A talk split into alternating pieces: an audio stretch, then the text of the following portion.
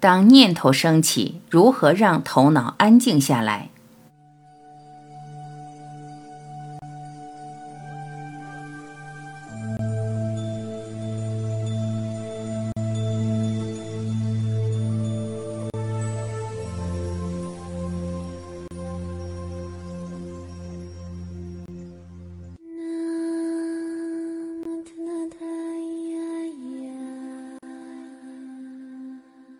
中午天气很热，佛陀走在一条路上，他觉得口渴。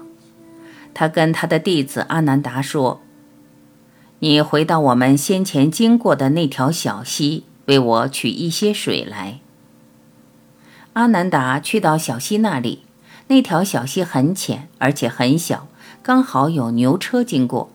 本来沉淀下来的泥土都浮上来，有一些树叶和各种脏东西都浮上来。水变得很脏。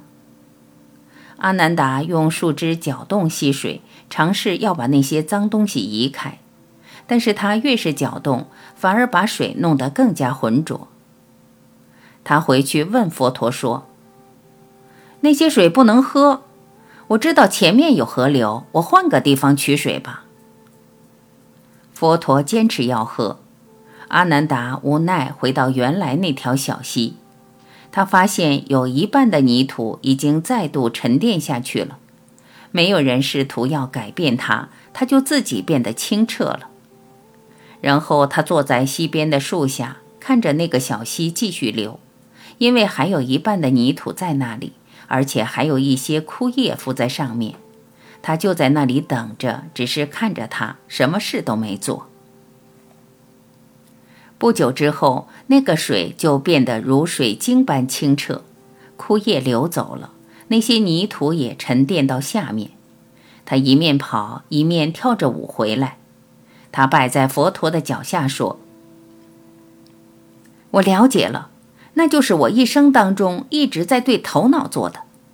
今后我将只是坐在树下，让头脑的小溪流过，让它自己沉淀。”今后我将不会搅动溪水，试图使事情自然安定下来。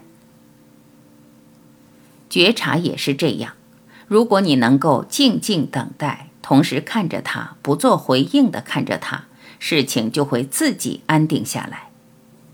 混乱只是暂时的状态。如果你能够相信这一点，那么就不要对头脑做任何事，让这个疯狂的头脑自己运作，你只是观者。不要给予任何回应，只是坐在旁边，河流在那里自然流淌，事情就会安定下来，杂质就会沉淀下来，枯叶会自己流走，河水会像水晶般清澈见底。